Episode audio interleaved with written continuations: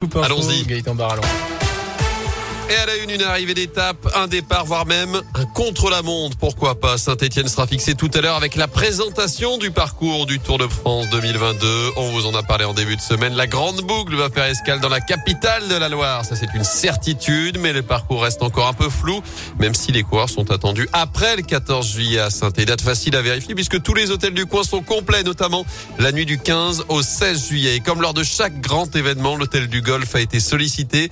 L'établissement hébergera deux équipes du Tour de France et recevoir toute la machine de la Grande Boucle n'est pas une mince affaire.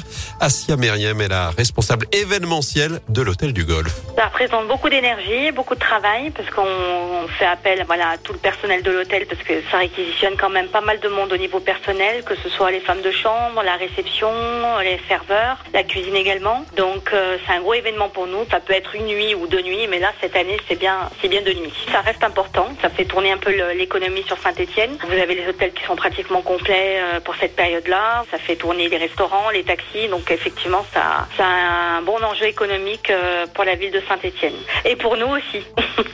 Et concernant le parcours exact, la présentation débutera à 11h30. On devrait connaître le détail à partir de 12h45 environ. Rendez-vous donc sur nos réseaux sociaux. On fera ça en direct depuis Paris.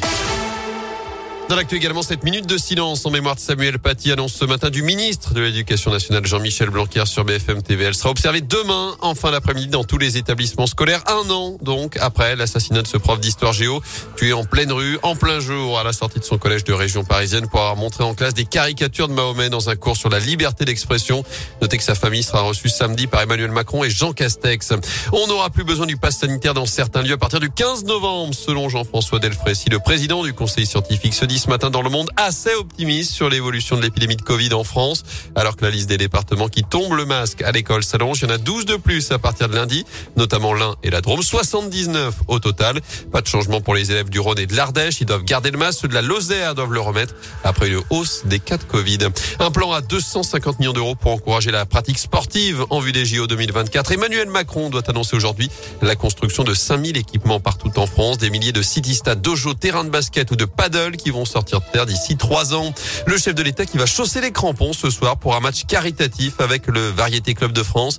Il va défier des soignants avec notamment quelques anciens verts comme Jean-Michel Larquet et Dominique Rocheteau.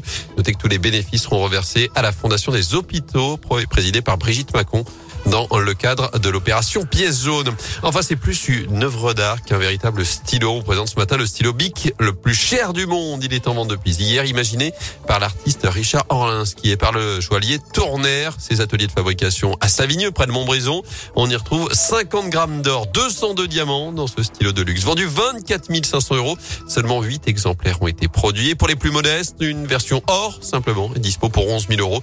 Et sinon, il y a aussi trois versions bronze plaquées or, que ce soit rose, jaune ou blanc, des stylos numérotés édités à moins de 1000 exemplaires au prix de 390 euros. D'accord, merci beaucoup.